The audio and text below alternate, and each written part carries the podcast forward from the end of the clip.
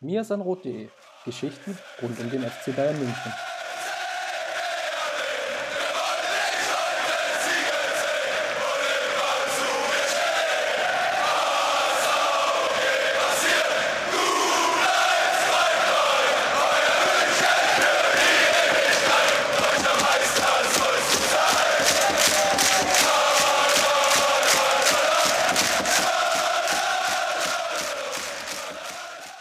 Servus und herzlich willkommen zum Mesen Rot Podcast, Folge 234.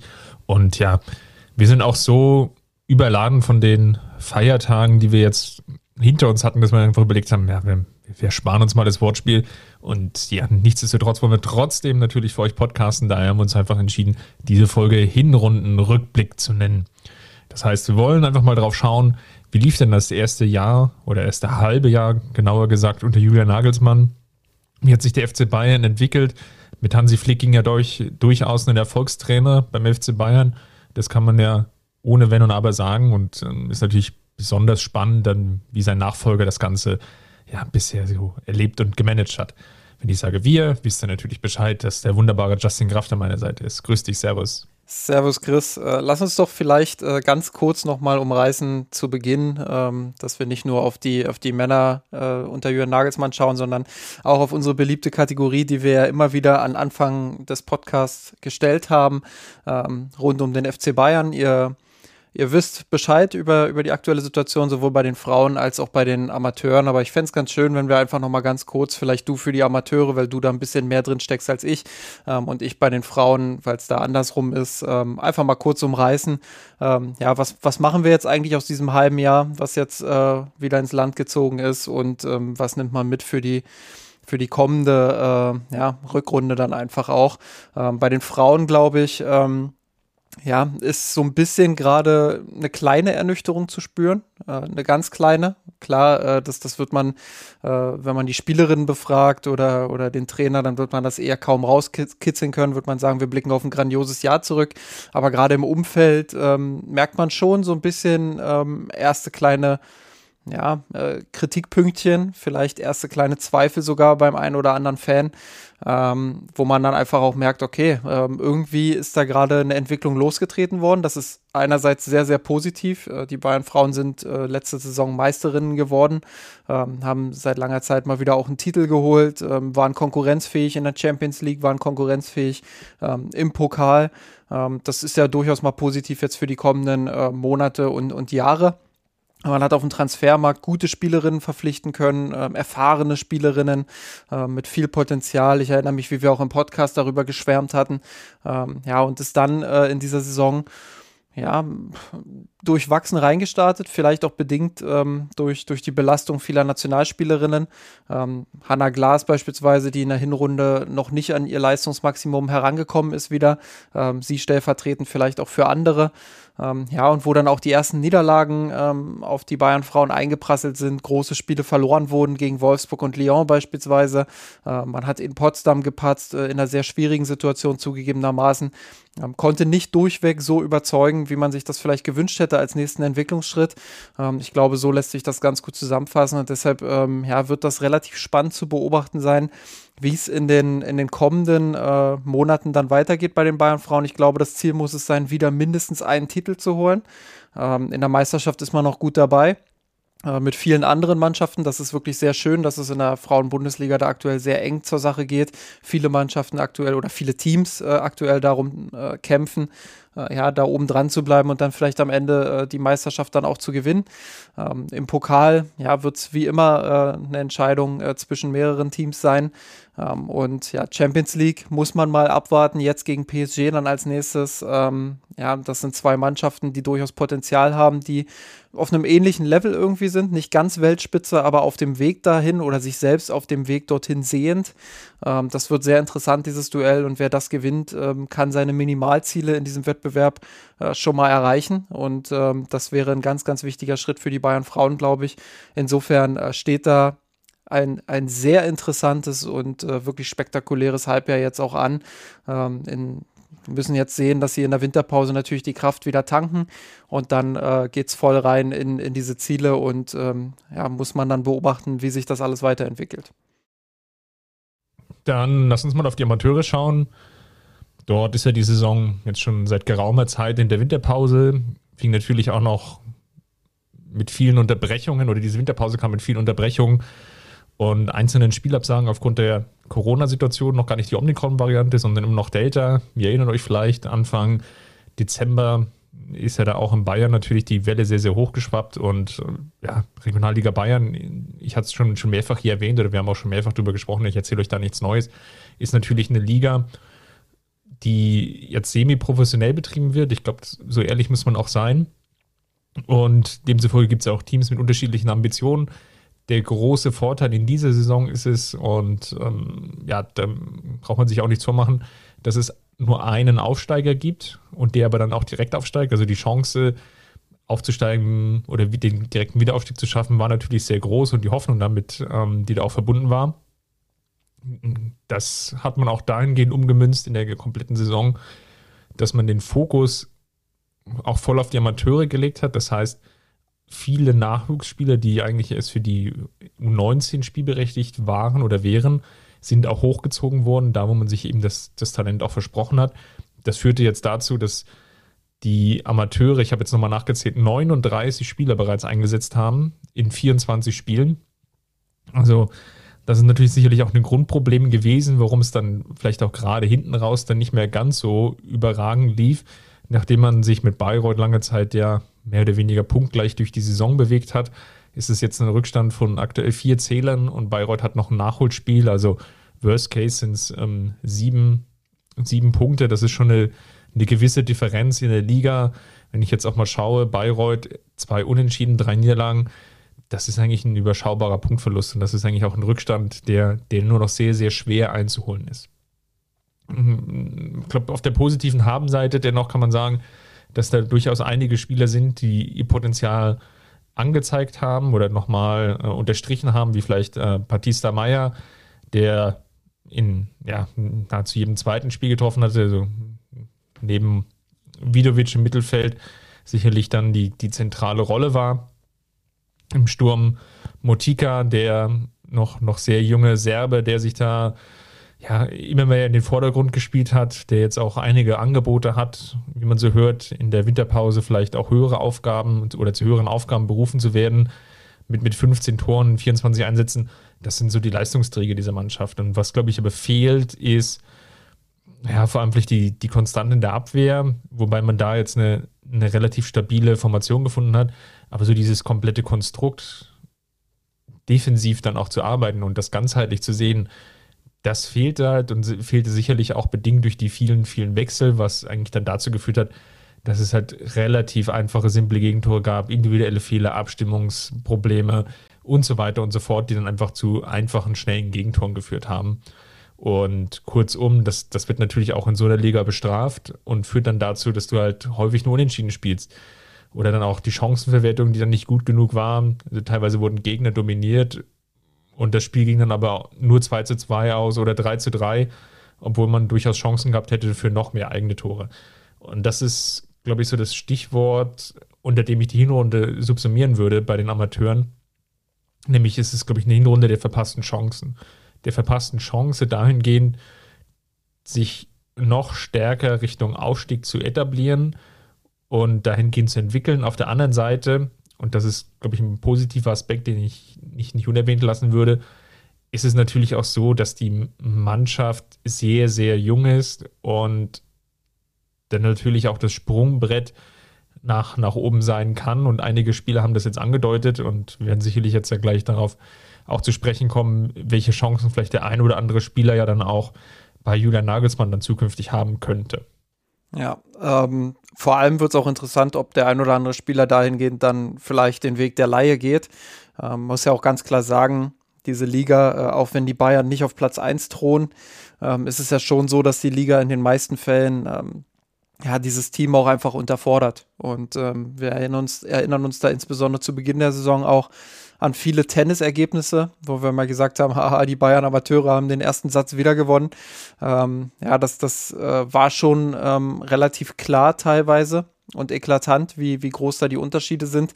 Und natürlich, Spieler wie Motika, jetzt mal um einen rauszugreifen, die, die ähm, wecken natürlich auch das Interesse des einen oder anderen Zweitligisten vielleicht, ähm, wo der FC Bayern dann auch überlegen muss, okay, vielleicht machen wir das. Vielleicht äh, müssen wir den Spieler einfach auch verleihen, um nicht wieder in so eine Situation zu laufen, äh, wie man sie damals mit Lukas May erlebt hat, der sehr, sehr lange dort unten äh, in der vierten Liga dann auch unterfordert wurde und äh, so eigentlich wichtige Monate äh, seiner, seiner Entwicklung auch verloren hat. Dann lass uns doch aber mal Richtung Profis schauen. Was bleibt denn jetzt hängen? Also fassen wir es mal zusammen. Ich glaube, ich, ich habe es schon gar nicht mehr richtig vor Augen. Um, so viel Weihnachtszeit dazwischen gewesen. Haben wir schon vor oder nach dem Punktverlust von Dortmund gesprochen? Ich bin mir gerade gar nicht mehr so richtig sicher. Jedenfalls der FC Bayern aktuell neun Punkte vorne in der Bundesliga mit dem besseren Torverhältnis. Hinzu kommt Champions League, Achtelfinale gegen Salzburg in der zweiten Auslosung, aber eben auch einen, einen DFB-Pokal aus. Und ohne jetzt, glaube ich, hier so, so Einzelrückblicke zu verfallen, lass uns das doch mal so handhaben. Wir wechseln uns ab mit Dingen, die gut und, und vielleicht weniger gut gelaufen sind, um vielleicht mal so einzelne Aspekte rauszugreifen, woran auch vielleicht der FC Bayern dann arbeiten kann oder Julian Nagelsmann dann auch arbeiten kann, Richtung ja, Rückrunde. Und ja, mach du vielleicht mal den Anfang mit einem positiven Aspekt, der sich unter Julian Nagelsmann verbessert hat. Genau, ich würde das vielleicht sogar ein bisschen äh, weiterfassen und einfach mal sagen, äh, der Trainerwechsel ist äh, größtenteils ohne Probleme ähm, verlaufen. Also es ist ja oft so, dass wenn du, wenn du einen Trainerwechsel hast von einem Trainer, der so erfolgreich war und äh, immer noch äh, ja, in der Geschichte des FC Bayern auch einzigartig erfolgreich war, ähm, wie Hansi Flick, ähm, dann ist es natürlich schwer, eine Nachfolge zu finden. Also das, wir hatten das damals, als, als Pep Guardiola auf Heinkes gefolgt ist, das lief auch reibungslos in dem Sinne, dass die Mannschaft sofort äh, weiterhin sehr guten Fußball gespielt hat. Ähm, aber man hat natürlich auch gemerkt, wie, wie die Messlatte medial gesetzt wurde. Guardiola war nochmal natürlich eine andere Nummer als jetzt Nagelsmann, einfach weil er damals der Welttrainer schlechthin war. Also der, wo wirklich die ganze Welt drauf geschaut hat. Äh, und was eine Riesensensation war, dass der zum FC Bayern geht. Das ist ja vom Medienhype gar nicht mit, mit dem zu vergleichen, was jetzt bei Nagelsmann ähm, passiert ist. Aber ähm, grundsätzlich ähm, ist es einfach schwer, dann glaube ich, auf so einen Trainer jemanden folgen zu lassen, der sofort wieder erfolgreich ist. Ich meine, wir sprechen jetzt gerade vom Winter, wir sind noch lange nicht äh, in der Phase, äh, wo, wo es dann wirklich auch für den FC Bayern um die Titel geht. Aber ich glaube, nach dieser Hinrunde kann man schon urteilen, äh, rein fußballerisch, rein sportlich ähm, ist dieses Team auf einer sehr, sehr guten Entwicklung, ähm, auf einem sehr, sehr guten Weg, äh, auch sich, sich noch weiter zu verbessern ähm, wirklich dann auch die Probleme anzugehen, die man, die man unter Flick gegen Ende vielleicht hatte und die man unter Nagelsmann auch hin und wieder noch zeigt.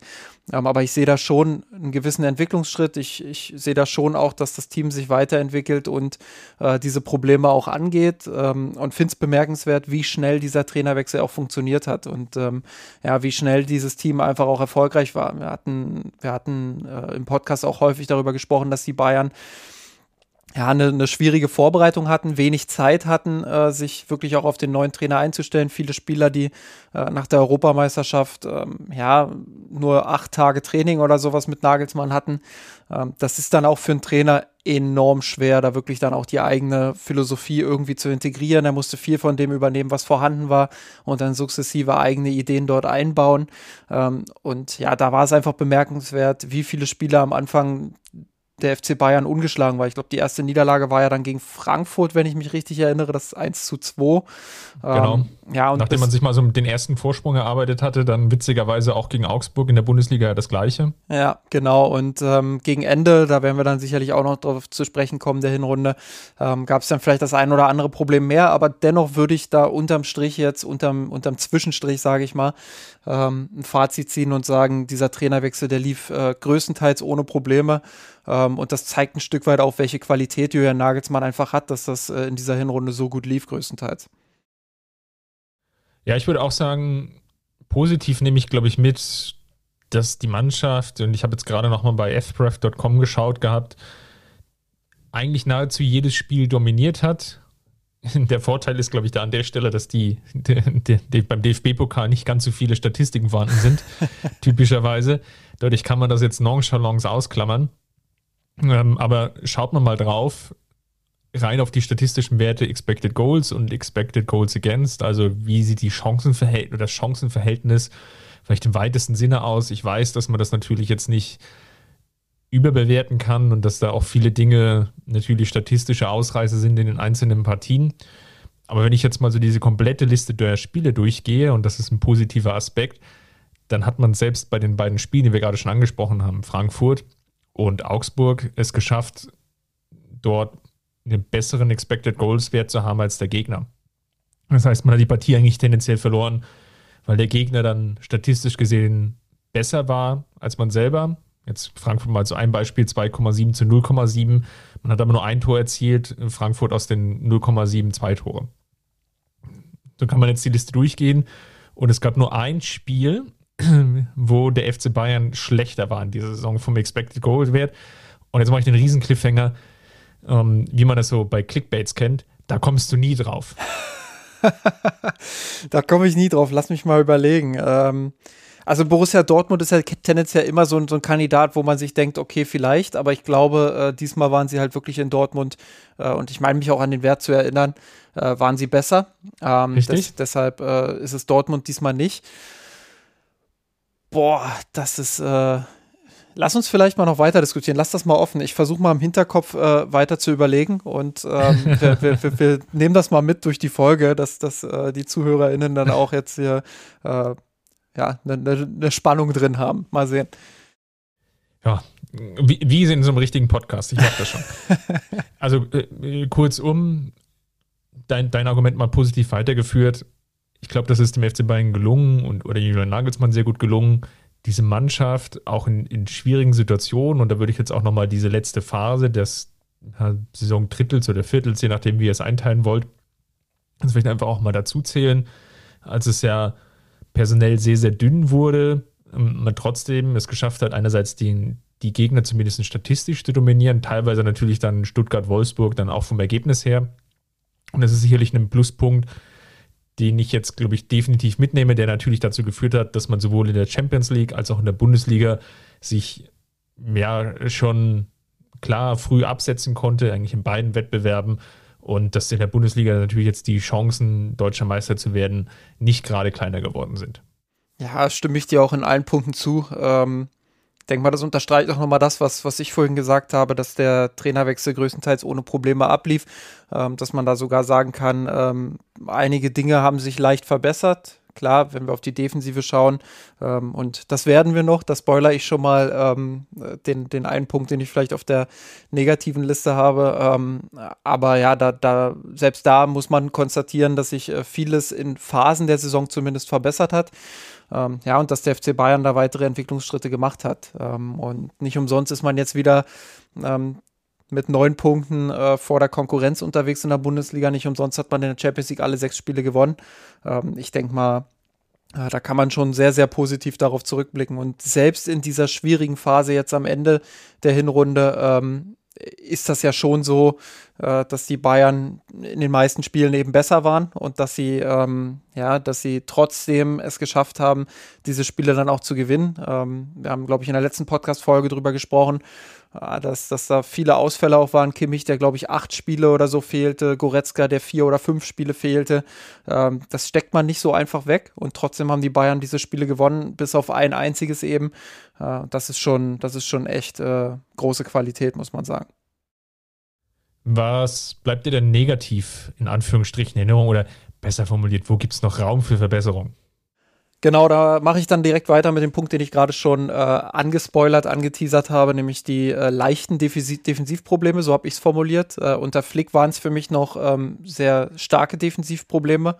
Ähm, 44 Gegentore waren trotz der dann am Ende äh, relativ deutlichen Meisterschaft einfach zu viel. Ich ähm, glaube, das hätte in der Saison auch durchaus den einen oder anderen Moment geben können, ja, wo es vielleicht anders hätte laufen können für Hansi Flick und seine Bayern. Ähm, ist nicht so gekommen, deshalb äh, spricht man hauptsächlich über die vielen Tore, die sie geschossen haben. Ähm, aber 44 Gegentore, da war man sich eigentlich einig, insbesondere dann, wenn es äh, international und da hat man es dann gesehen, wie es bestraft werden kann äh, von PSG, wenn es dann da äh, um, um die Titel geht, dann ja, dann, dann brauchen wir einfach eine bessere Defensive. Ähm, ich würde noch nicht so weit gehen und sagen, Nagelsmann hat das behoben. Dafür ähm, sind die Gegentore die man bekommen hat und wie man sie bekommen hat, ähm, ja, einfach zu, immer noch zu viel. Ähm, aber ich finde schon, dass man in vielen Phasen gemerkt hat, ähm, dass die Mannschaft ein äh, bisschen kompakter verteidigt, ein bisschen äh, das dem Gegner auch schwerer macht, äh, wirklich hochkarätige Chancen sich herauszuspielen äh, nach Kontersituationen. Ähm, dieses kompakte Positionsspiel, was dann dazu führt, dass man gut im Gegenpressing ist und dass der Gegner tendenziell eben erstmal über die Außenbahn spielen muss. Ähm, das ist im Prinzip gut. Äh, weil, weil über die Außenbahn ist es erstmal schwieriger, sich eine Chance, eine hochkarätige Chance dann auch herauszuspielen. Ähm, das ist im Ansatz äh, was, was sich verbessert hat. Äh, in der Umsetzung, glaube ich, hapert es dann vor allem dann auch ähm, mitunter an der Bereitschaft, dann auch vor allem ballfern mit nachzurücken und sich nicht zu sehr darauf zu verlassen, äh, dass in Ballnähe der Ball dann auch wirklich erobert wird.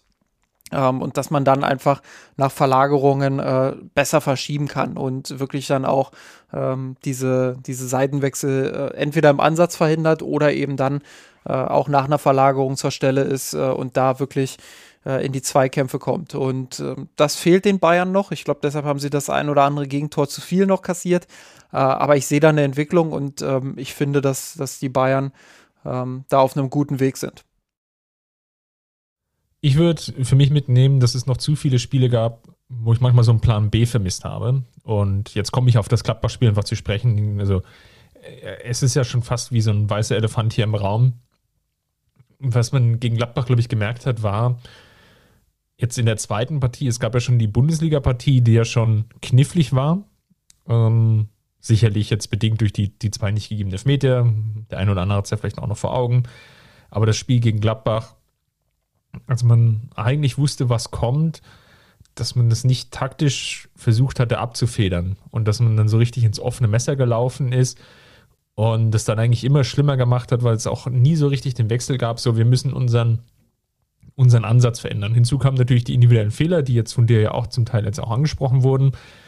Aber da hat mir einfach so dieser Plan B gefehlt. Und das war in dem Gladbach-Spiel natürlich sehr deutlich. Aber das war vielleicht auch deutlich bei der Partie gegen Augsburg, bei der Niederlage gegen Frankfurt. Es gab auch teilweise Partien, die jetzt gewonnen wurden. Nehmen wir vielleicht mal ähm, Arminia oder Mainz. Häufiger Spiele, wo Nagelsmann doch eher sagen wir es mal, konservativ agiert hatte, gar nicht so mutig teilweise, wie er dann noch in seinen vorherigen Stationen agierte. Es gibt komischerweise Ausnahmen, wie zum Beispiel die, die Partie gegen Benfica, als er dann mal Gnabry als Rechtsverteidiger gebracht hat, zumindest für knapp 10, 15 Minuten. Aber das waren wirklich so die Ausnahmen, sondern man hat eher eigentlich eher einen, sagen wir mal, vom, vom Ingame-Coaching und von der Umstellung innerhalb der Partie hätte ich persönlich mehr erwartet. Ich bin eigentlich davon ausgegangen, also jetzt vielleicht nicht ganz so extrem wie bei Pep Guardiola oder wie, wie man es vielleicht auch bei Tuchel sieht, aber jetzt schon so eine, eine gute Stufe darunter, dass man so zwei, drei größere Anpassungen im Spiel wahrnimmt. Und die sehe ich aktuell nicht. Es gibt kleinere Anpassungen, meistens aber auch nur zur Halbzeit. Und teilweise fehlt dann eben in diesen Spielen dann auch so diese größeren Rhythmuswechsel. Also, dass ich jetzt mal versuche, einen, einen anderen Weg zu gehen oder die eine oder andere hat jetzt vielleicht auch die Wolfsburg-Partie vor Augen, wie da gerade in der ersten Halbzeit ist eigentlich immer wieder mit dem gleichen Mittel versucht wurde, durch, durchs Zentrum zum Torerfolg zu kommen.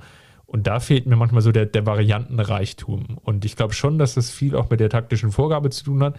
Und da hoffe ich mir dann eigentlich von der Rückrunde einen mutigeren oder progressiveren Ansatz von Jürgen Nagelsmann.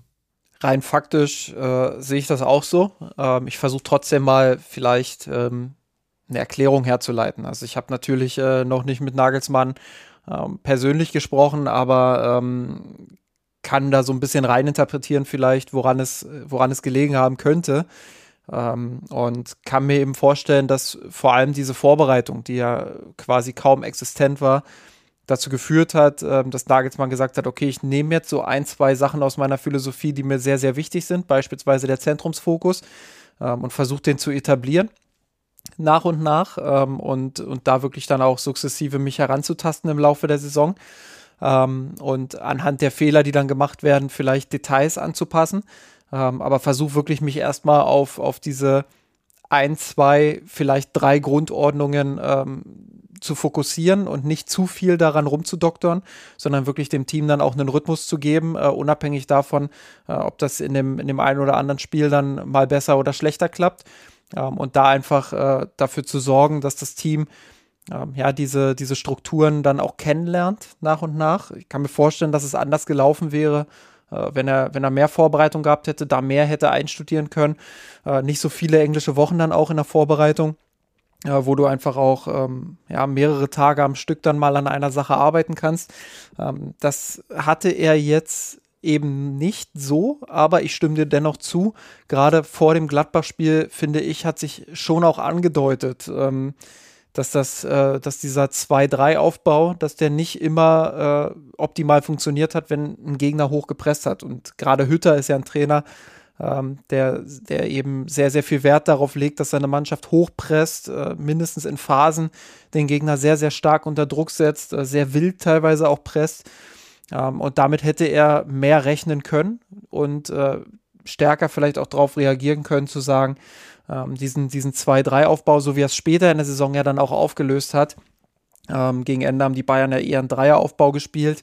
Ähm, Gerade in diesem Spiel wäre ein Dreieraufbau, glaube ich, von Anfang an auch äh, die bessere Option gewesen.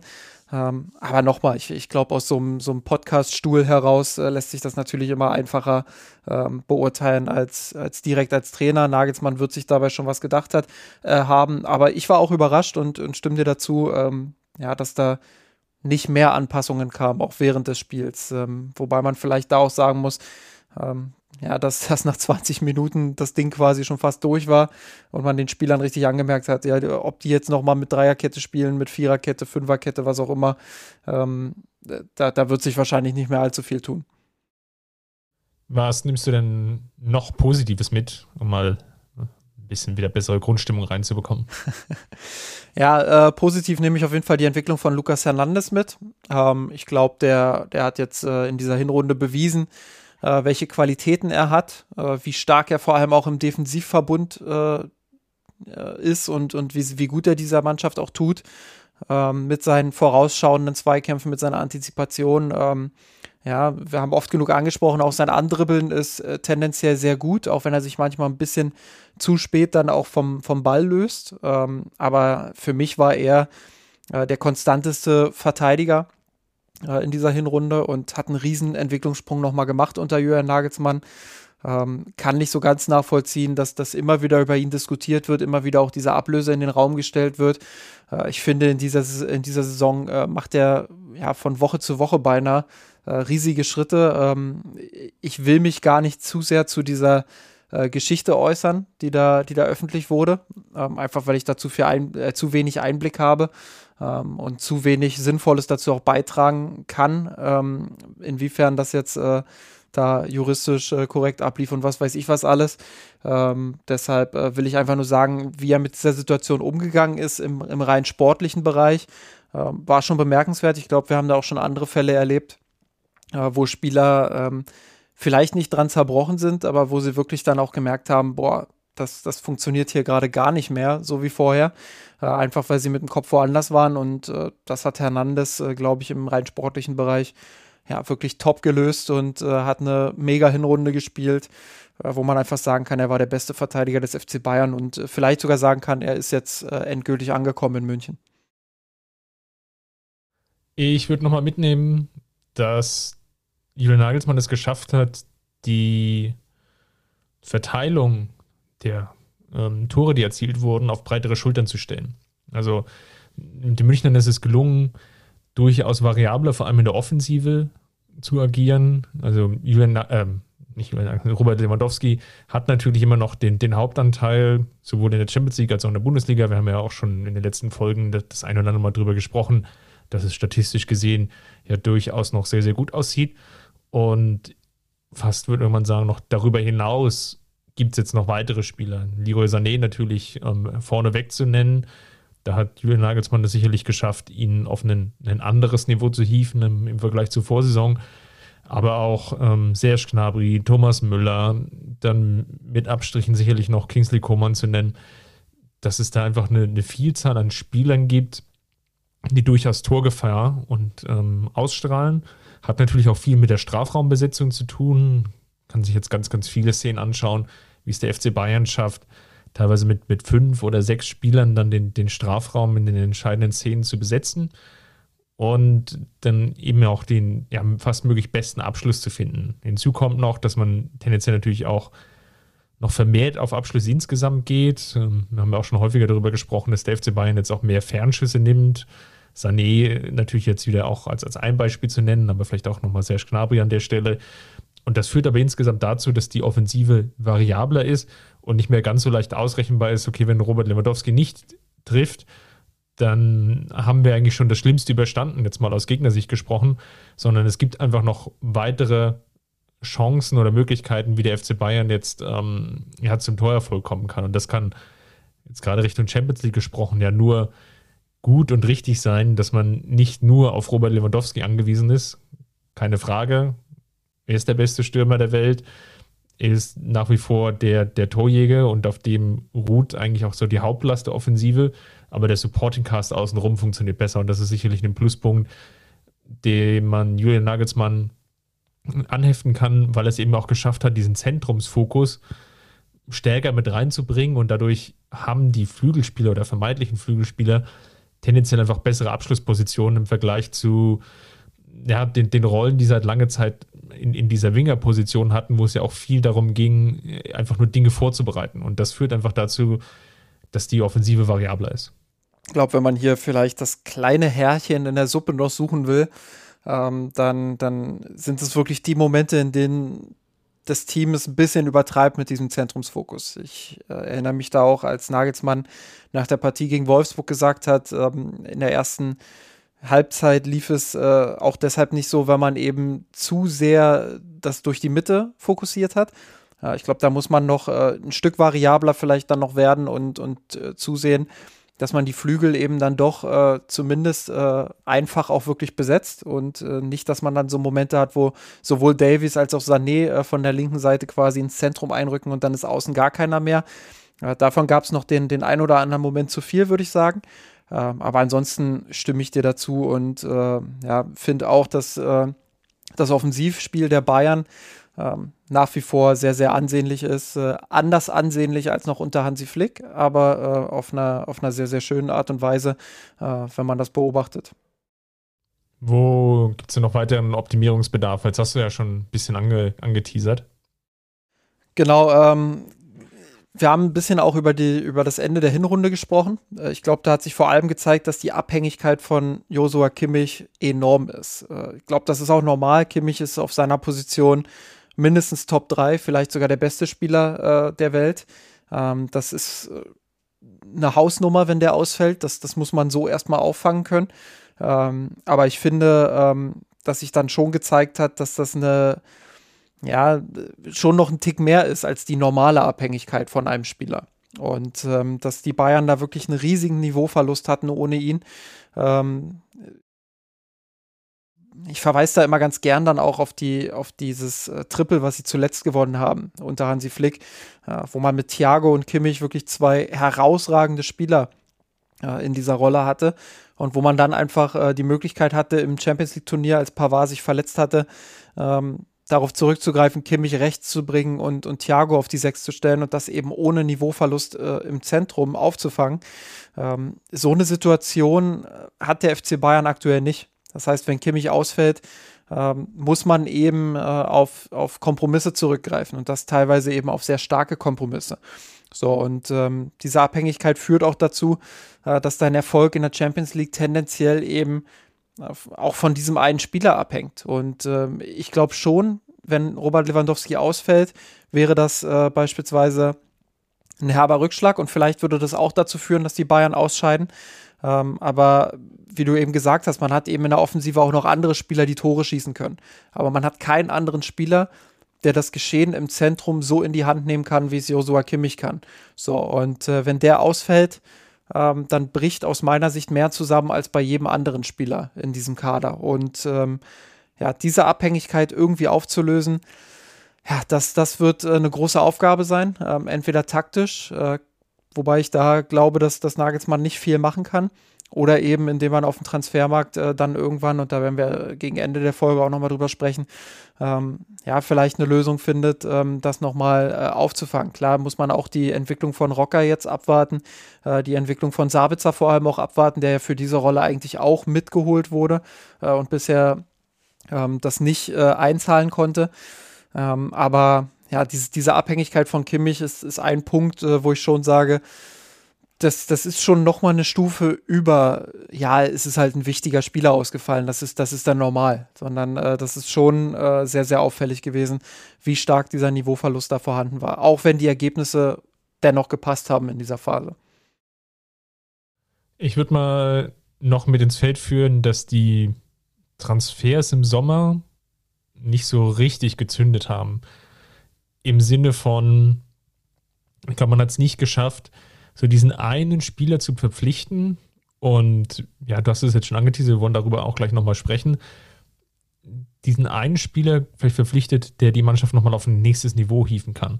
Sondern äh, die Spieler, die gekommen sind, haben den Kader zum Teil einfach nochmal breiter gemacht. Nehmen wir einfach jetzt mal Omar Richards oder Sven Ulreich, die dann auch zum Teil klar, glaube ich, klar definierte Positionen und, und Ideen, die, die man mit diesen Spielern verbindet, dahinter stecken. Okay, gekauft was man aber, glaube ich, nicht geschafft hat, war, einen Spieler zu holen, der sofort die Mannschaft nochmal auf nächstes Niveau hieft. Und ich glaube, dass es unglaublich schwierig ist, so, so einen Spieler zu finden und den dann auch zu bezahlen. Nichtsdestotrotz ist natürlich immer die Hoffnung damit verbunden, wir uns alle noch an den Sané-Transfer, jetzt als erstmal ein Beispiel herausgegriffen aus der jüngsten Vergangenheit. Oh, jetzt kommt wieder endlich ein Flügelstürmer, der vielleicht jetzt nochmal gefehlt hat, sowohl in der Spitze als auch in der Breite. Und das war leider bei den Transfers jetzt nicht so. Über Meccano hat sein Potenzial, glaube ich, angedeutet in der Hinserie. Haben jetzt schon über das Gladbach-Spiel gesprochen. Da waren dann noch zwei, drei weitere Spiele drin, wo es vielleicht noch zu viele individuelle Fehler gab, die jetzt in der Gesamtschau vielleicht dazu führen, dass du hast Hernandez schon sehr hoch gerankt. Süle kann man sicherlich auch nochmal hochranken. Dass die beiden tendenziell vielleicht die besten Innenverteidiger waren und über Meccano vielleicht ist der drittbeste in Anführungsstrichen. Ne? Das ist natürlich, wenn zwei Positionen zu vergeben sind, dann aber natürlich schon schwierig, wenn du in Anführungsstrichen vielleicht nur der drittbeste bist. Dann im, im Mittelfeld, ich glaube, Sabitzer, da haben wir schon viele Worte auch darüber verloren in dem Podcast hier. Da hatte man sich sicherlich mehr erhofft. Ähm, klar, es ist natürlich auch schwierig in dieser, in dieser neuen Rolle. Aber jetzt ist vielleicht einfach nicht der, der, der wichtigste oder einer der wichtigsten Spieler im Kader zu sein, sondern einer unter vielen oder vielleicht sogar nur der 13., 14., 15. Er hat sich mit dieser Rolle bisher noch gar nicht zurechtgefunden und ist in München noch nicht richtig angekommen. Und das jetzt mal so zusammenfassend in, in einen Topf geschmissen, also über Meccano gut oder noch okay. Und, und der Rest dahinter, ja gut, entsprechend seinen Rollen wahrscheinlich auch noch okay, aber der, der Sabitzer-Transfer, wo man sich vielleicht erhofft hatte, vielleicht auch gerade diese schwierige Phase, die wir jetzt ja auch angesprochen haben, wenn, wenn Kimi vielleicht mal ausfällt, ähm, die, die zu überstehen, das hat sich leider nicht bewahrheitet und daher würde ich mal so leichte Abstriche definitiv machen, noch im, im Bezug auf die, die Transfermarkttätigkeiten des FC Bayern. Absolut, ähm, das sehe ich auch so. Und ich glaube, man arbeitet da auch noch ein Stück weit ähm, ja, an der vergangenen Dekade, wo man sich ja zwischenzeitlich dazu entschieden hatte, einen sehr, sehr dünnen Kader äh, zu haben. Äh, den hat man jetzt wieder ein bisschen verbreitert, rein numerisch. Ähm, aber es ist natürlich dann schwer, dann auch auf so vielen Positionen und in so vielen Rollen gleichzeitig irgendwie die Qualität dann in nur einem Sommer nachzuholen. Ich glaube, da hat man Sommer für Sommer immer versucht, eine andere Baustelle irgendwie aufzufüllen. Das ist äh, mal besser, mal schlechter ähm, gelaufen. Äh, glaube, Sabitzer kann man sicherlich erst äh, am Ende der Saison so richtig bewerten, aber fällt natürlich aktuell auch in so eine Kategorie. Und ich habe es ja bei, bei der Kimmich-Thematik auch angesprochen. Äh, da hätte man sich schon erhofft aus Bayern Sicht, dass er, dass er diese Rolle übernehmen kann, gerade in der Bundesliga dann. Man erwartet vielleicht nicht, dass er dann in einem Halbfinale der Champions League ähm, ja, Kimmich eins zu eins ersetzen kann. Äh, was ich aber schon erwarte, ist, dass er in dem Champions League Halbfinale gegen einen Top-Gegner ähm, reinrutschen kann in die erste Elf und dass man das als Team dann gut kompensieren kann, mit ihm gemeinsam. So, und ähm, das, das Niveau traue ich ihm absolut zu. Und äh, das hat er bisher nicht äh, so gezeigt und äh, deshalb ja, äh, landet er auch zu Recht eher bei den, bei den kritischen Punkten, glaube ich. Ähm, mal sehen, ob er dann vielleicht auch äh, am Ende des Podcasts auch nochmal von uns eine, Sonder, eine Sondererwähnung kriegt. Ähm, aber ich glaube, das ist so ein Punkt, der sich natürlich verbessern muss äh, und wo der Kader einfach auch ähm, ja, in der Breite schon besser geworden ist jetzt in den letzten Jahren aber immer noch äh, Potenzial nach oben hat und viel Luft äh, zur Verbesserung da ist. Und äh, auch darüber äh, werden wir ja nachher äh, verspätet nochmal in den Weihnachtssack greifen und schauen, äh, welche Position wir da vielleicht ähm, nochmal als, als Verbesserungsmöglichkeit sehen für die, für die kommenden Transferperioden.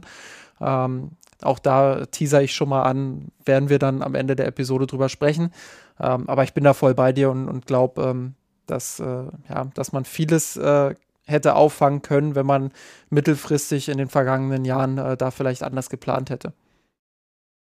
Dann vielleicht nochmal zum Abschluss jetzt jeder noch ein Argument, positiv oder negativ. Ähm, sei jetzt mal die überlassen. Womit willst du weitermachen?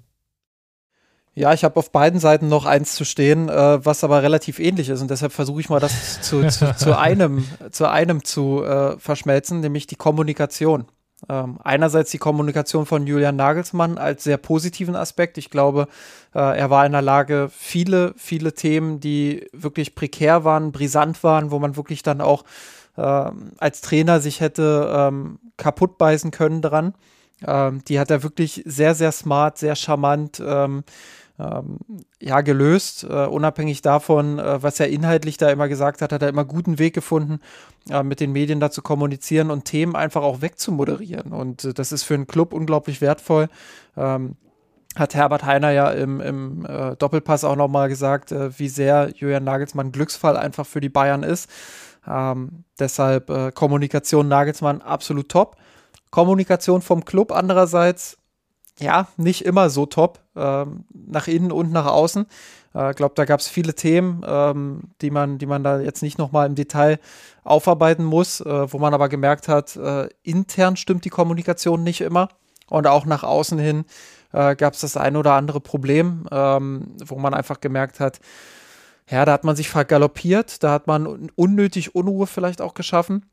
Und da hat man es äh, verpasst, im, im, richtigen Augenblick vielleicht dann auch äh, die Kritik öffentlich mal anzunehmen und sich dazu zu äußern. Ähm, will auch dazu sagen, ähm, die Gespräche, die der FC Bayern jetzt nach der Jahreshauptversammlung geführt hat ähm, und auch ähm, die Gespräche, die ich mit äh, Vertretern des FC Bayern geführt habe, deuten darauf hin, dass man zumindest äh, die Einsicht hat, dass das nicht gut lief. Ähm, ich weiß nicht, was man jetzt genau daraus mitnehmen wird und ob sich da tatsächlich dann in Zukunft Dinge ändern werden. Aber gerade diese Strategie des Aussitzens und äh, des Versuchens, Kritik irgendwie totzuschweigen und äh, fünf Tage mal Gegenwind auszuhalten und dann läuft alles wieder äh, wie gewohnt.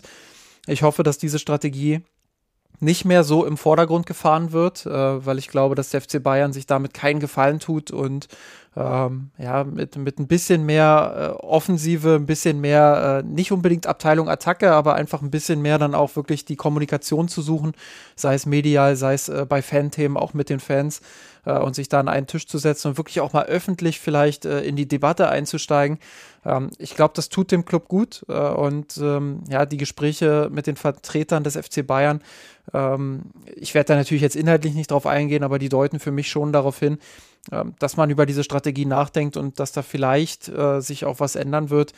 Ähm, bin da selbst noch ein bisschen skeptisch, äh, ob es da wirklich große Veränderungen geben wird, aber äh, für mich ist die Kommunikation äh, gerade gegen Ende der Hinrunde, wo sich diese kritischen Themen dann auch gehäuft haben, äh, keine gute gewesen. Ähm, und da muss man sich, glaube ich, als FC Bayern auch hinterfragen, ob man diesen Weg so weitergehen will. Ja, ich würde genau da an dem Punkt, denke ich, weitermachen und würde es vielleicht nochmal noch mal ein bisschen anders formulieren. Ich glaube, was man nicht gut gehandhabt hat, ist, dass man, glaube ich, einfach aus Sicht der Münchner zu viele Nebenkriegsschauplätze hat. Ja, jetzt einfach mal ganz salopp formuliert. Was meine ich damit? Einerseits natürlich die ja, Corona-Situation innerhalb des Vereins, dass man, glaube ich, zu viele Spieler hatte, die, die nicht geimpft waren, dass man da auch mit diesem Status nicht gut genug umgegangen ist. Im, im Positiven wie jetzt im Negativen. Das Causa Kimmich ist jetzt mal ein Beispiel, jetzt ganz, ganz vorne rangestellt. Haben wir natürlich hier auch rauf und runter diskutiert. Falls ihr die Folge noch nicht gehört habt, schaut dann einfach mal in einen neuen Feed rein und, und klickt auf die entsprechenden, äh, ja, doch hoffentlich sehr ansprechenden äh, Sendungstitel, dann werdet ihr da schon fündig werden. Dann das Katar-Thema hast du ja indirekt jetzt auch schon angesprochen, dass man das einfach nur versucht hat, durch, durch bloßes Aussitzen dann ja, weg, weg zu diskutieren oder wegzumanagen. Und ich glaube, dass es so eine Vielzahl an, an weiteren kleineren bis mittelgroßen Baustellen gab, wo man ebenfalls jetzt nicht so besonders glücklich in der, der Außendarstellung agiert hat. Und das ist sicherlich ein Punkt, der, der definitiv dann verbesserungswürdig ist. Ob man das jetzt wirklich schafft, da, da bin ich jetzt mal, mal sehr gespannt. Es liegt natürlich auch viel daran, dass es einen großen Führungswechsel gab. Jetzt über die letzten anderthalb, zwei Jahre. Oliver Kahn kam jetzt da rein muss sich da, glaube ich, in dieser Rolle nach wie vor noch finden. Hinzu kommt, dass mit dass Salihamidzic und ich glaube, da tritt man ihn auch jetzt nicht zu nah, noch nie derjenige war, der jetzt durch, durch große Außenkommunikation ähm, sich hervorgetan hat oder aufgefallen ist. Ja, und dass es jetzt bei, bei Heine natürlich auch so war, dass es natürlich eher jemand war, wo man merkt, ah, okay, der kommt aus der Wirtschaft und der bringt da auch das, das nötige Know-how und den Sachverstand mit. Das ist aber eine Diskussion, mit, mit Fans und Vereinsmitgliedern eine ganz andere ist als auf einer Jahreshauptversammlung. Das musste jetzt, glaube ich, erstmal schmerzhaft erfahren werden. Und das sind so ein paar Baustellen, vielleicht, die sich dann auch summiert haben, die natürlich dann zu diesem, ja, doch eher so, ja, unglückliche oder in diese unglückliche Außendarstellung geführt haben und die definitiv jetzt in der Rückrunde dann noch verbesserungswürdig sind. Dann lass uns vielleicht mal äh, noch nicht zum Abschluss kommen, ähm, aber vielleicht jetzt mal aufdecken, was äh, das Spiel war. Ich, ich, ich schwöre, ich habe nicht gegoogelt oder, oder irgendwo Statistikseiten bemüht. Ich habe ja. viel überlegt. Ich habe äh, wirklich eigentlich keinen Schimmer. Ich äh, kam, also das einzige Spiel, was mir einfiel, wo es wirklich, äh, wo, wo ich wirklich das Gefühl hatte, auch der Gegner war besser, gerade gegen Ende der Partie. Aber da waren die Bayern halt am Anfang relativ stark. Äh, war gleich das erste Spiel gegen Gladbach, ähm, wo es, wo es 1 zu 1 ausging. Äh, das dürfte ein relativ enges äh, Expected Goals Ergebnis auch gewesen sein, aber könnte sein, dass die Bayern da leicht vorn waren. Ich weiß es nicht. Das, das wäre so mein Tipp. Da waren sie auch leicht vorne. Gegen Gladbach 2 zu 6 zu 2,0. Deswegen, ich sagte, du kommst da nie drauf. Ähm, es war die Partie gegen Kräuter Fürth. Ah, Wahnsinn. Ich, ich habe vorhin sogar noch überlegt, äh, Fürth, ach nee, das, das kann nicht sein, dachte ich mir. Und, äh, 0 zu 9, also 0,9 zu, zu 1,0. Die, die Tore ich erinnere mich auf jeden Fall noch an ein Eigentor der Fürther. Und die, die anderen beiden Tore waren, glaube ich, auch nur so, so, so Gurkendinger. Ich glaube, von so einem Fernschuss von Kimmich war noch dabei. Und dadurch eben der, der relativ geringe Expected Goals Wert. Und dann die, die Fürther hatten ja, glaube ich, also der, der, eine Treffer, den sie erzielt haben, war eben relativ klar, ganz am Ende. Und dann hatten sie, glaube ich, noch ein, zwei weitere Chancen, die da dazu, dazu dann geführt haben, ja, das führt da den besseren Expected Goals Wert hatte. Stimmt, ich erinnere mich, dass wir damals auch darüber diskutiert haben, dass die, dass die Ausrichtung der Bayern sehr, sehr offensiv war in so einem 3-1-6, was wir ja später dann auch noch häufiger gesehen haben. Ähm, ja, spannend, äh, dass das tatsächlich äh, es war in meinem Hinterkopf drin, dass dieses Spiel nicht ganz so sauber lief, aber ich dachte mir, ja komm, es, es ist Fürth. Also das, da werden sie ja irgendwie, werden sie da schon Expected Goals mäßig äh, vorn gewesen sein. Aber interessant. Es gab noch eine weitere, weitere knappe Partie Kiew. Das war 0 zu, also 0,8 zu 0,8. Ja. Um, ähm, das waren auch die einzigen beiden Partien übrigens, wo der FC Bayern jetzt mal unter 1 geblieben ist. Das Auswärtsspiel oder das äh, Heimspiel? Das, das, Auswärtsspiel, das Auswärtsspiel. Ja, stimmt, äh, bei Schneefall, da sind die Bayern sowieso nicht so stark. Dann lass uns doch. Da, äh, da, kommt der ein oder andere ja häufiger ins Schlittern. Dann, la dann lass uns doch mal äh, den, den, Schlitten nehmen und in die Zukunft reisen äh, und schauen, wie es äh, in der Rückrunde für den FC Bayern weiterläuft. Auch da äh, haben wir uns ja vorgenommen, das relativ ähnlich zu machen. Vielleicht jeder zwei Punkte, ähm, die interessant werden könnten. Auch da abwechselnd. Ähm, beziehungsweise einfach zwei Punkte, auf die du dich vielleicht freust oder keine Ahnung, die du spannend findest oder wo du sagst, da könnte der FC Bayern vor Probleme gestellt werden. Ähm, schau doch einfach mal in die Rückrunde und, und gib uns deinen ersten Punkt. Sehr schön. Ich glaube, worauf ich mich eigentlich freue, ist, dass der Vorsprung in der Bundesliga jetzt vielleicht dazu führt, dass Julian Nagelsmann experimenteller sein kann, dass wir durchaus mehr Abwechslung sehen, sowohl taktischer als auch dann personeller Natur. Heißt, dass wir durchaus ein variableres Spiel sehen. Die Julian Nagelsmann hat sehr, sehr wenig rotiert. Gut, zum Schluss gab es auch kaum noch Möglichkeiten zum Rotieren. Ich glaube, das braucht man dann auch nicht mehr groß zu äh, debattieren. Haben wir jetzt ja auch schon mehrfach angesprochen. Aber so die, diese Grundformation, die ja doch immer wieder gleich war, klar gab es dann immer mal wieder diese verschiedenen Aufbau, 2-3er-Aufbau, 3-2er-Aufbau. Da gab es so leichte Nuancen, die, die unterschiedlich waren. Nichtsdestotrotz äh, hoffe ich eigentlich darauf, dass es durchaus nochmal eine, eine Variation dessen gibt und wir einen, ich will nicht sagen, ein komplett anderes Spiel sehen und eine komplett andere Formation, aber dass Julian Nagelsmann jetzt durchaus dann den Mut findet, so würde ich es mal formulieren, dann taktisch einfach Dinge nochmal komplett anzupassen. Und dann natürlich auch personell einfach auch Spielern vielleicht die Chance gibt, die bisher einfach hinten dran standen. Rocker ist jetzt natürlich derjenige, der der ganz, ganz auffällig ist, weil er jetzt ganz vorne dran stand in den letzten Partien und das durchaus gut gemacht hat. Nyang Su wäre jetzt sicherlich nochmal ein zweiter Name, der zu nennen ist. Musiala, der durchaus Probleme hatte, jetzt in der ersten Hälfte der Hinserie dann zu den entsprechenden Einsatzzeiten zu kommen, obwohl er durchaus gute Leistung gezeigt hat. So in diesem Umfeld würde ich mir das jetzt insgesamt wünschen, dass wir da durchaus mehr Variabilität sehen in diesen beiden Aspekten. Ja, äh, damit hast du den einen Punkt auf meiner Liste auch schon abgehakt, äh, zumindest indirekt, nämlich Rotation. Ich ähm, glaube, wir haben jetzt am Ende der Hinrunde gesehen, dass Nagelsmann sich vielleicht auf den einen oder anderen Spieler mehr verlassen kann, als er das äh, selbst gedacht hätte. Rocker ist da ein sehr gutes Beispiel für. Äh, Finde aber auch, dass Saar jetzt nicht so schlechte Auftritte gezeigt hat, wenn er mal in der Bundesliga gespielt hat. Also da haben wir schon äh, unter Flick deutlich wilderes gesehen von ihm. Ähm, er sah schon schlechter aus, ja? Ja, genau. ja, äh, und deshalb ähm, sollte man ihm vielleicht auch die Buna geben, dann äh, in, der, in der Rückrunde ein bisschen häufiger zu spielen. Ähm, ich finde, die, der Vorsprung, ähm, der, der führt zwangsläufig dazu und äh, da muss man dann auch ähm, mit auf die Champions League blicken, denke ich, äh, dass man da dann vor den Champions League Partien äh, vielleicht das so dosiert, dass die Spieler wie Kimmich, wie Lewandowski häufiger ihre Pausen bekommen. Ähm, ja, und äh, deshalb äh, würde ich mich da vollumfänglich anschließen, den einen Punkt auf meiner Liste abhaken äh, und mit dem zweiten Punkt vielleicht äh, diesmal vorlegen. Ähm, nicht, dass du mir den auch noch nimmst. Ich glaube, ein kleines Problemchen für den FC Bayern könnte werden, dass sie eigentlich nichts mehr gewinnen können. Also klar, rein faktisch können sie die Champions League noch gewinnen. Und rein faktisch ist die Meisterschaft noch nicht entschieden, aber neun Punkte Vorsprung, come on, wenn sie das noch verspielen, ähm, dann äh, ist das Gelächter mal sowas von riesig. Äh, also ich denke mal. Dann, dann, haben auch wir hier einen anderen Podcast. Dann, dann, dann haben auch wir einen anderen Rückblick dann auf die Rückrunde. Ähm, nein, also das, das sehe ich erstens nicht kommen und zweitens, wenn es passiert, äh, dann hat man ganz schnell die Trainerdebatte am Hals, ähm, weil das, das wäre wirklich einmalig in der Geschichte des FC Bayern, glaube ich. Ähm, ja, und da muss man schon die Frage stellen, was kann man jetzt eigentlich noch gewinnen? Im Pokal ist man raus. Die Champions League wird extrem schwer. Klar, du, du hast immer die Chancen als FC Bayern. Ähm, wenn, wenn der Kader zum richtigen Zeitpunkt fit ist, wenn Nagelsmann das wirklich schafft, dann auch äh, die Kräfte so hauszuhalten, dass man in der entscheidenden Phase auf einer guten, auf einer guten Welle einfach auch reitet, ähm, dann glaube ich, äh, hat man eine gute Chance, auch diesen Titel zu gewinnen. Aber auch andere Teams, Manchester City, Liverpool, ähm, ja, selbst äh, die, die, selbst Real Madrid, äh, auch wenn die jetzt vielleicht nicht äh, so gut sind, wie sie es vielleicht mal vor Jahren noch waren, aber auch die äh, haben jetzt eine gute Phase äh, zuletzt gehabt, glaube ich.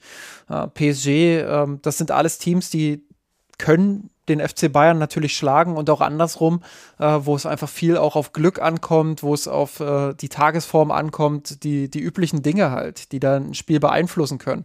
Äh, sei es ein Platzverweis oder sonst was. Ähm, und äh, deshalb ist die Champions League auch so enorm schwer zu gewinnen. Deshalb ist das eben auch ein Titel, den man nicht einplanen kann. Äh, da, da reden wir uns ja auch schon äh, eigentlich, seit es den Podcast gibt, ähm, den Mund fusselig. Dementsprechend ähm, ja, wird es schwer für Julian Nagelsmann jetzt äh, eine Rückrunde hinzulegen, wo man dann am Ende sagt, boah, das, das hat, äh, das hat äh, rein von den Titeln her jetzt aber wirklich Begeisterungspotenzial. Und ähm, ja, nochmal seine Kommunikation, die ist überragend. Ich glaube, äh, das wird er schon gemanagt bekommen. Und der FC Bayern selbst wird Nagelsmann jetzt auch nicht daran messen, ob er jetzt das Double aus Champions League und, und Meisterschaft holt.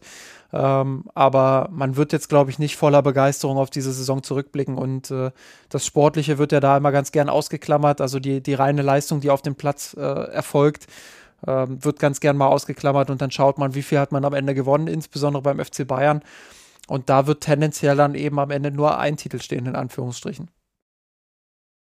Ja, ich würde, sehe ich absolut ähnlich. Ich würde das Argument nochmal leicht umdrehen oder nochmal eine, eine andere Note reinbringen. Und ich habe ja gerade davon gesprochen, wo die Chancen liegen. Und da sehe ich natürlich auch das größte Risiko, dass wir dann vielleicht eine Saisonphase sehen, die dazu führt, wir hatten es bei Pep Guardiola das, das, das ein oder andere Mal, wir hatten es natürlich dann ja, teilweise auch unter Kovac, als die Saison dann relativ früh in Anführungsstrichen vorbei war. Wie, wie hat Pep Guardiola mal so schön gesagt, die, die, die Bundesliga ist vorbei, irgendwie gefühlt am 20. Spieltag.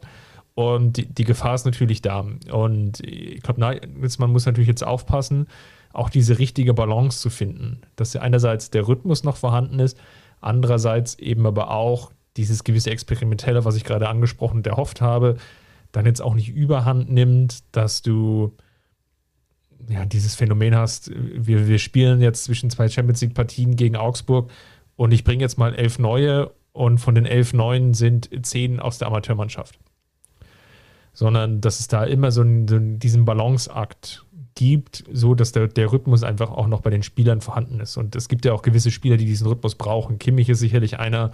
Schweinsteiger war früher in den, den Anfang 10er Jahren so ein Spieler.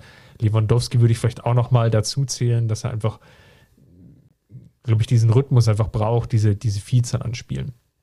Und da die, die richtige Balance zu finden, ist nicht, nicht ganz einfach. Und die größte Gefahr, die natürlich da drin besteht, ist, du hast jetzt irgendwie ein frühes Ausscheiden in der Champions League und dadurch, dass du ja im DFB-Pokal auch schon ausgeschieden bist und der großen Vorsprung in der Bundesliga, dann da bleibt so ein bisschen die Frage, für wen spielst du jetzt eigentlich noch? Und das ist so ein Punkt, da mache ich mir so einen Tick Sorgen, dass es dann einfach in der Rückrunde häufiger rumpeliger aussieht. Gar nicht so sehr, weil die Anlagen nicht vorhanden sind oder weil, weil die Mannschaft schlechter geworden ist, sondern einfach, weil die Umstände einfach dazu führen, dass der, der Spannungsabfall dann auch en entsprechend hoch ist. Apropos rumpelig, lass uns doch mal äh, noch mal aufs Weihnachtsfest zurückblicken und äh, schauen, wer bei uns jeweils äh, im Sack von Santa Claus drin war. Äh, dann, das war ja die Kategorie, die du dir heute für diesen Podcast überlegt hast, oder? Genau, ich wollte äh, mal die, die Weihnachtszeit oder beziehungsweise das neue Jahr jetzt nutzen. Also gibt ja ganz verschiedene Traditionen die aber immer damit verbunden sind, sich, sich irgendwas zu wünschen. Und ich dachte, lass uns mal zumindest zum Ende des, des Podcasts in diesem Jahr noch, noch ein bisschen Fantasie mal reinbringen, weil wir ja so häufig auch vorgehalten bekommen, das ist jetzt der, der viel zu nüchterne Podcast.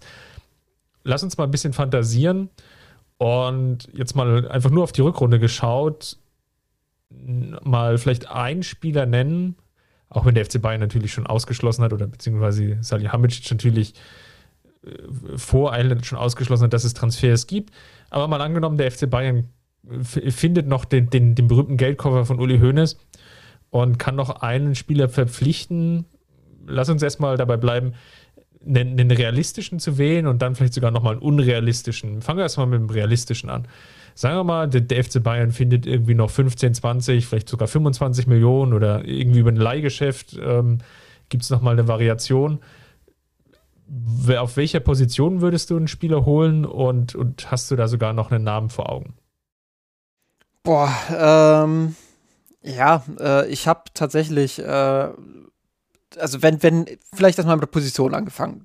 Da denke ich, sind wir uns vielleicht sogar einig, gibt es eigentlich zwei Positionen, die ähm, beim FC Bayern ja durchaus äh, vakant sind, sage ich mal. Äh, das eine ist das Mittelfeldzentrum ähm, nämlich diese Kimmich-Rolle, wo ich vorhin gesagt habe, der, der FC Bayern ist zu abhängig von Josua Kimmich. Das andere ist die Rechtsverteidigerposition, ähm, wo vielleicht eine Alternative zu Benjamin Pavard fehlt.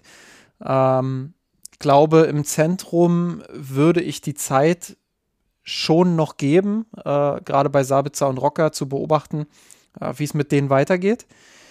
Ähm, deshalb würde ich auf die Rechtsverteidigerposition schielen boah, ob es jetzt, äh, ich kenne mich mit Marktwerten überhaupt nicht aus. Äh, ob ich für 20 Millionen da einen jetzt äh, finden würde, äh, weiß ich gar nicht. Ähm, ich fand vor einiger Zeit ähm, äh, Jaden Bogle ganz interessant. Der spielt äh, in, der, in der englischen Liga. Ich glaube, wenn er immer noch ähm, bei Sheffield spielt, dann müsste das sogar ähm, die Championship sein, wo er aktuell spielt. Ähm, den fand ich vor, vor einiger Zeit sehr, sehr interessant, weil er ja, durchaus ein spannendes Profil für einen Rechtsverteidiger mitbringt, viel Tempo, ähm, technisch eine, eine, gute Grundqualität hat. Ähm, wäre so ein bisschen ähm, das Äquivalent äh, zu Omar Richards, nur dass ich glaube, dass Bogle mehr Potenzial hat als, als Omar Richards. Ähm, ja, fände ich eine ne spannende Sache, aber ob der jetzt beim FC Bayern direkt durchstarten würde, puh, äh, das, das äh, ist natürlich dann ein Riesensprung, den er da machen würde. Ähm, ansonsten war ja Max Ahrens immer auch im, im Gespräch, fand ich auch einen sehr interessanten Spieler, auch eher Kategorie junges Talent. Ähm, wenn man in die erfahrenen Bereiche geht, war äh, Cancello immer ähm, ein Thema. Ja, auch den finde ich äh, durchaus interessant, äh, bringt natürlich dann sofort auch ein Grundniveau äh, rein, was man vielleicht dann auch braucht, wenn man, wenn man insbesondere dann schaut, wer im Sommer alles gehen könnte beim FC Bayern. Äh, spielt da vor allem auf Niklas Süle an, äh, der den Verein verlassen wird, wo Pavard dann vielleicht auch eher mal im Zentrum gebraucht wird. Äh, dann braucht man schon jemanden, der, der auf der rechten Seite ähm, ja sofort auch ein Grundniveau hat. Äh, da wäre er sicherlich jemand, äh, den, man, den man verpflichten könnte und wo ich auch glaube, wo man wenig Bedenken haben müsste, äh, dass er dieses Niveau auch sofort bringt. Ähm, ja, muss man dann eben sehen, äh, ob das, äh, ob die finanziell von dir abgesteckte Grenze, ob die tatsächlich möglich ist. Schwierig. ähm, aber ja, das, das wären so meine Namen und meine Positionen, die ich da zum Besten geben würde. Ja, spannend. Ich glaube, wer natürlich jetzt gehandelt ist, und ich glaube, wir sind uns da einig mit der Position Rechtsverteidiger, würde dann nochmal auf die The Zone-Doku, ich glaube, encoded oder decoded ähm, hieß sie. Auf jeden Fall war ja da gleich in der, der Anfangssendung der, der FC Bayern das Thema und Julian Nagelsmann war auch zu Gast. Er hat das so indirekt also ein bisschen angedeutet in der Sendung, schaut da gerne nochmal rein, dass er durchaus noch gerne so einen Spieler hätte, der wie Davis auf der linken Außenverteidigerposition agiert, eben mit einem deutlichen Offensivdrang das ist vielleicht auch die, die größte Schwäche, die natürlich Pavard jetzt angehaftet wird. Wobei natürlich Pavard jetzt einfach vom, vom Spielertyp und vom, vom Naturell einfach ganz anders ist. Deswegen, wenn du dann auch noch eine offensive Variante hast, wäre das jetzt definitiv kein Fehler. Serginho Dest ist natürlich jetzt wiederum in aller Munde, weil der FC Barcelona natürlich jetzt einfach auch Kapital braucht und sicherlich dann nochmal eine, eine Variante wäre, die man sich ja durchaus dann vorstellen könnte, weil einfach jetzt sehr, sehr, sehr häufig jetzt gehandelt wurde. Spannende Frage ist natürlich, ja, wie, wie schnell kriegst du ihn dann, also kriegst du ihn überhaupt und wie schnell kriegst du ihn auch integriert und, und auch auf das Niveau Bundesliga und auf die Spielweise dort angepasst. Wenn natürlich jetzt dann schon Bundesliga erfahren ist, ist natürlich vielleicht auch Leipzig Mukiele, um dann einfach nochmal Leipzig schlechter zu kaufen, aber ich glaube, das, das wird an der Stelle dann nicht mehr funktionieren. Nee, äh, dann kommen wir jetzt auch schon zum, zum träumerischen Aspekt. Ne? Du hast ja gesagt, äh, wir sollen auch noch ein bisschen träumen. Ja, dann leg mal los. Ja, also ich glaube, äh, es gibt aktuell nur einen Rechtsverteidiger, der, der auf absolutem Weltklasse-Niveau performt. Ähm, auch weil Kimmich aktuell natürlich äh, im Zentrum unterwegs ist. Ich glaube, Kimmich ist der Einzige, der, der da noch rankommen könnte. Ähm, der aber glücklicherweise für den FC Bayern im Zentrum spielt, weil äh, ich habe ja vorhin gesagt, was er da für Qualitäten hat.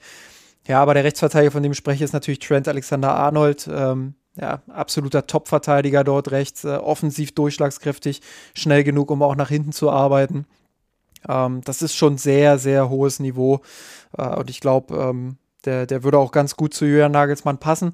Ja, äh, muss, man, muss man irgendwo vielleicht nochmal äh, schauen, wo man, wo man eine Schatulle aufmachen kann. Äh, vielleicht nochmal am Ende eines Regenbogens schauen, ob man irgendwo einen Goldtopf findet, äh, den dann äh, zu Geld machen kann. Und ja, dann, äh, dann, dann geht vielleicht ein bisschen was bei ihm. Dann kann man sich vielleicht den, den rechten Fuß von ihm leisten oder so, ich weiß es nicht. Ähm, ja, aber das, das wäre sicherlich äh, ein Name, wo man, wo man sagen könnte, äh, absolute Träumerei. Äh, Achraf Hakimi fand ich auch immer ganz interessant. Ähm, ja, hat sich äh, auch eigentlich richtig gut entwickelt in den letzten Jahren. Wäre auch nochmal äh, so ein bisschen Kategorieträumerei, weil ich glaube, dass der auch sehr, sehr teuer wäre. Ich mache mal weiter und bringe einfach nochmal eine andere Note rein und werfe mal den Namen Chiesa in den Raum. Und äh, einfach noch einen weiteren Flügelspieler und zwar mit der Überlegung, dass man dann einfach Gnabry umfunktioniert, eher zu einem Flügelverteidiger und dass dann Gnabry dann eine defensivere Rolle einnimmt und dann offensiv ähm, ja, dann ein, ein Platz frei wird und der dann von, von Chiesa vielleicht abgedeckt werden könnte. Ja, spannend. Äh, übrigens, ich sehe gerade die Marktwerte. Ich habe hier so eine Liste offen mit Rechtsverteidigern.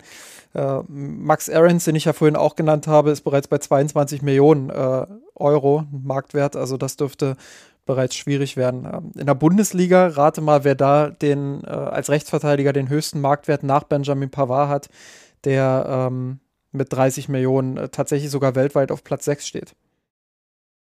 Mm, ist es dann schon Mukiele oder ist es sogar Klostermann, vielleicht sogar aus Leipzig? Ja, da hast du sogar beide, beide erwischt, äh, die dann direkt danach kommen. Äh, Mukiele kommt zuerst, 25 Millionen und dann Klostermann mit 23 Millionen.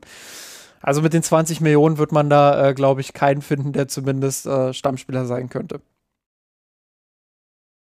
Ja, ja, äh, es wird definitiv eng. Ähm, ist natürlich auch mal die Frage, wie du ihn dann oder wie du den jeweiligen Spieler integrierst. Also von daher, ja, durchaus äh, spannendes Experiment. Ich glaube, wir sind uns ansonsten einig, dass es sonst, glaube ich, gar keine weitere Position gibt, wo es jetzt so äh, einfach wäre, in Anführungsstrichen, dann noch ein, zwei Spieler zu benennen, die, die jeweils so viel besser sind, dass man den, den nächsten Sprung schafft, ja, wie, wie ich es ja vorhin schon erwähnt hatte.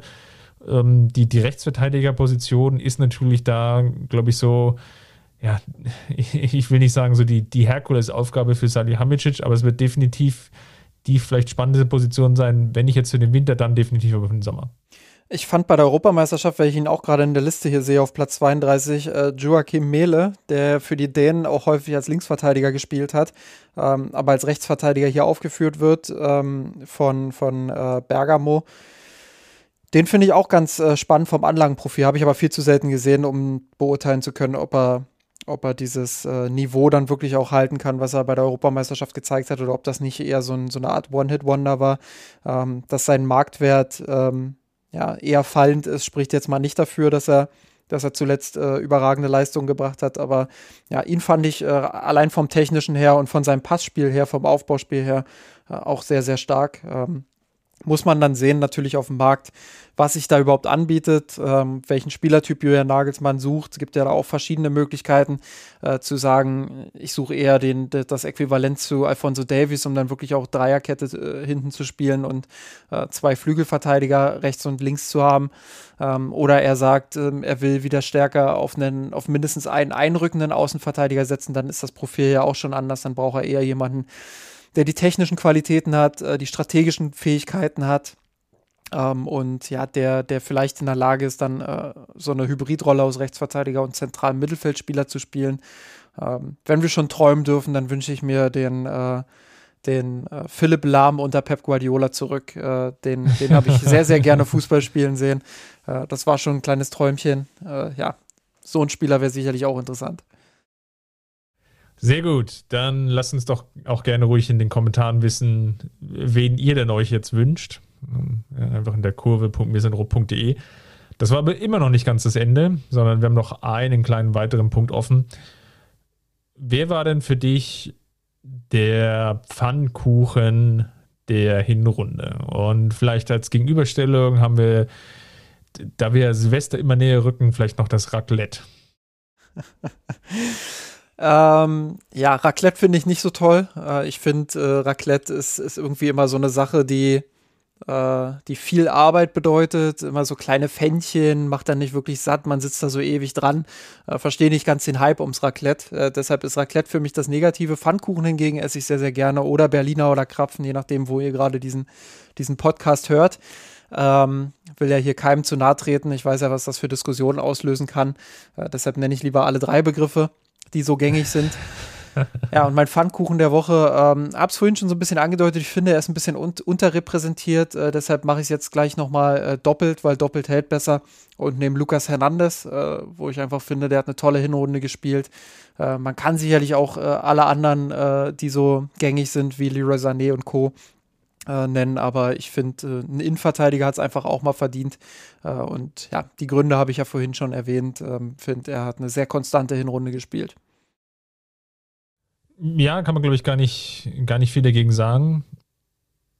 Ich würde mal mit Leroy Sané dennoch gehen, weil einfach die Leistungssteigerung, die er drin hatte, dieser Sprung, den er gezeigt hat, durchaus bemerkenswert war. Er ist von jemandem gewesen, der ja, Mitläufer im weitesten Sinne war, der jetzt wirklich zum Leistungsträger dieser Mannschaft geworden ist. Und das ist ein Qualitätssprung, den haben ihn so viele gar nicht mehr zugetraut und deswegen definitiv ähm, der, der Pfannkuchen der, der Hinserie für mich.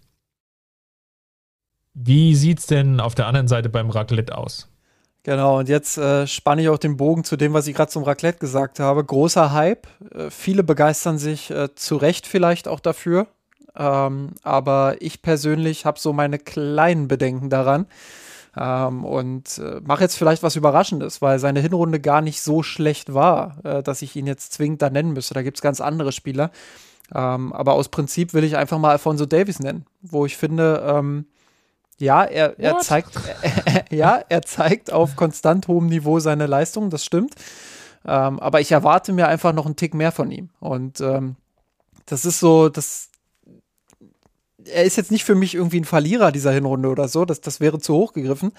Aber ich will einfach damit sagen, ich, ich erwarte noch einen Tick mehr, was das Defensive angeht. Ich erwarte noch einen Tick mehr Entwicklung einfach auch, was das Taktische angeht, wo ich das Gefühl habe, das ist oft noch zu wild. Er macht zu oft Bewegungen, ähm, ja, die oder steht im Positionsspiel auf Positionen, wo man, wo man sich denkt, das, das ist jetzt nicht gut, das hilft dem Team nicht. Ähm, er macht vieles wieder wett durch sein Tempo, ja, aber er ist in seinem Spiel nach wie vor einfach zu wild und äh, man gesteht ihm das natürlich auch zu Recht zu, weil er immer noch äh, dieses Jugendliche hat, weil er immer noch ähm, ein sehr junger Spieler ist. Aber ich erwarte mir jetzt äh, in den kommenden Monaten und in den nächsten ein bis zwei Jahren da einen klaren Entwicklungsschritt, weil ich glaube, ähm, zur absoluten Weltklasse fehlt ihm einfach noch dieses, äh, ähm, dieses strategische im Spiel, dieses, ähm, ja, dieses, dieses, dieses Quäntchen einfach im, im Positionsspiel und äh, in, in der Entscheidungsfindung, wann mache ich welchen Lauf, wann gehe ich welches Dribbling. Und äh, Davis ist durchaus auch ein Spieler, ja, der, der sich hin und wieder gut aus Pressing-Situationen befreit durch sein Dribbling. Aber er ist auch ein Spieler, den es sich lohnt zu pressen, in dem Sinne, wenn du von ihm den Ball gewinnst, hast du halt extrem viel Raum. Und er gibt ein bis zweimal pro Spiel, manchmal auch ein bisschen häufiger, äh, den Ball durchaus in gefährlichen Situationen her. Und ähm, Gladbach hat das ganz gut aufgezeigt, ähm, dass, dass das möglich ist, ihn da wirklich auch zuzustellen und zu pressen. Äh, aber auch andere Teams haben das schon getan. Und äh, nochmal, das ist Meckern auf extrem hohem Niveau. Aber äh, einfach, um nicht wieder äh, die üblichen Verdächtigen zu nennen, wollte ich hier mal eine überraschende Note mit reinbringen äh, und zur, zum Ausdruck bringen, äh, dass ich glaube, dass da einfach dieser letzte Entwicklungsschritt jetzt langsam gegangen werden muss bei ihm. Beziehungsweise vielleicht nicht der letzte Entwicklungsschritt, aber der nächste auf jeden Fall. Sehr spannend. Ich wollte es eigentlich auch überraschend machen. Jetzt stinke ich natürlich dagegen wieder ab. und ich hatte mir Leon Goretzka rausgesucht. Und zwar aus dem Grunde, da man von ihm eigentlich, wie du es jetzt auch gerade bei Davis äh, beschrieben hast, natürlich immer so diesen, diesen einen Schritt oder diesen nächsten Schritt noch erwartet. Und der ist in dieser Hinrunde definitiv nicht gekommen, was natürlich auch daran lag, dass er häufig Partien nie so über die komplette Spielzeit ähm, hat absolvieren können, dass da viele ja, nicht, nicht Kurzauftritte ist jetzt auch zu viel gesagt, aber viele Partien dabei waren, wo es einfach nicht über die volle Distanz ging. Äh, ich habe da mal reingeschaut, es waren jetzt 26 Partien in der Hinrunde und davon waren nur in anderen Abführungsstrichen neun, die er wirklich über die komplette Distanz äh, bestritten hat. Ähm, dann kam noch der, der ein oder andere Ausfall hinzu, wo er jetzt dann verletzungsbedingt gefehlt hatte. Also long story short, das lag natürlich auch daran, dass er dann nie so wirklich einen Spielrhythmus entwickeln konnte. Aber man hofft sich natürlich von ihm immer noch so diesen, diesen einen Tick mehr und dass er natürlich auch ja, so die, die Mannschaft halt noch, noch besser und noch stärker trägt. Ja. Ähm, wenn man jetzt auch in die, die Statistiken schaut, ich glaube, vom Spielertyp her ist er sicherlich so jemand, der durchaus zum Beispiel auch noch torgefälliger sein könnte. Ja. Ähm, es sind jetzt in zwölf Bundesliga-Partien zwei Treffer, gut, zwei, zwei weitere vorbereitet, ähm, okay, fair enough. Aber nicht in der Champions League getroffen und DFB-Pokal und Supercup jetzt auch nicht gut, das ist jetzt erstmal vernachlässigbar. Aber dadurch bleiben jetzt in, in 18 Partien nur zwei Tore stehen und er ist sicherlich ein Spielertyp, dem man durchaus zutrauen kann, eigentlich über so eine komplette Saison durchaus zehn oder mehr Tore zu erzielen. Und seine Spielweise ist natürlich darauf angelegt. Und das ist so ein Punkt, ja, wo ich dann eigentlich denke, das erwarte ich dann auch von ihm, dass er dann konstanter trifft. Er wird nie der große Ballverteiler wie in den Kimmich werden, sondern ähm, seine Stärke wird immer dieses Box-to-Box -Box sein und da wird er auch davon leben, die, diese nötige Abschlussstärke zu haben. Und das, das fehlt gerade in dieser Hinrunde etwas, dass er auch als, als Abschlussspieler auffällt. Ja, absolut. Äh, Finde ich auch ein sehr, eine, eine sehr nachvollziehbare Wahl. Ähm, muss vielleicht zu seiner Verteidigung dann auch ein Stück weit sagen, jetzt die letzten Spiele hat er halt häufig auch in einer tieferen Rolle agiert, äh, um diesen Kimmich-Ausfall mit zu kompensieren. Lag ihm jetzt auch nicht so optimal. Äh, aber das ist, das ist nicht äh, die einzige Ausrede, die dafür herhalten kann. Er hat vorher auch schon viele Spiele ähm, ja, in seiner gewohnten Rolle gespielt und viele Spiele auch in hohen Positionen absolviert. Ähm, ja, da, da, erwartet man sich einfach ein Stück mehr Impact auch noch von ihm und ich finde, ähm, dass er ja eher einen kleinen Schritt zurück gemacht hat jetzt in dieser Hinrunde als, als einen Schritt nach vorn. Absolut. Gut. Dann haben wir das Jahr, glaube ich, jetzt wirklich nochmal, nicht das ganze Jahr, sondern das halbe, halbe ganze Jahr nochmal durchaus relativ lange aufgearbeitet. Ich hoffe, es hat euch gefallen. Wenn es euch gefallen hat, hinterlasst uns doch gerne eine Bewertung bei iTunes, hinterlasst uns dort gerne fünf Sterne. Ansonsten tretet doch gerne mit uns in Austausch in der Kurve unter kurve.mirsenrot.de oder wenn ihr uns sogar finanziell unterstützen wollt, dann tut es doch gerne unter ähm, patreon.com slash mirsenrot. Ja, da helft ihr einfach äh, unseren kleinen Podcast-Projekt bzw. unser Blog-Projekt ja, mit der ein oder anderen finanziellen Unterstützung.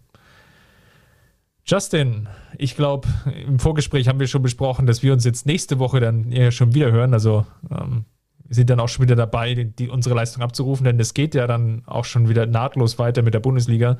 Am 7., wenn ich es jetzt ganz richtig im Kopf habe, das Rückspiel gegen Gladbach.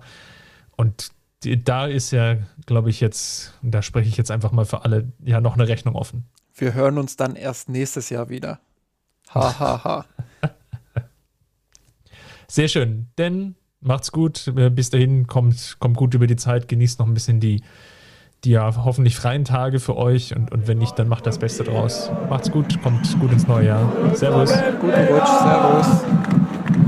Wir haben den Kampf gewonnen, den Thron erkommen, der Haien hat's gemacht. Ich hab geträumt von dir, von unserer. Wir haben den Kampf gewonnen, den Thron erkommen, der Haien hat's gemacht. Ich hab geträumt von dir, von unserer Weltpläne. Wir haben den Kampf gewonnen, den Thron erkommen.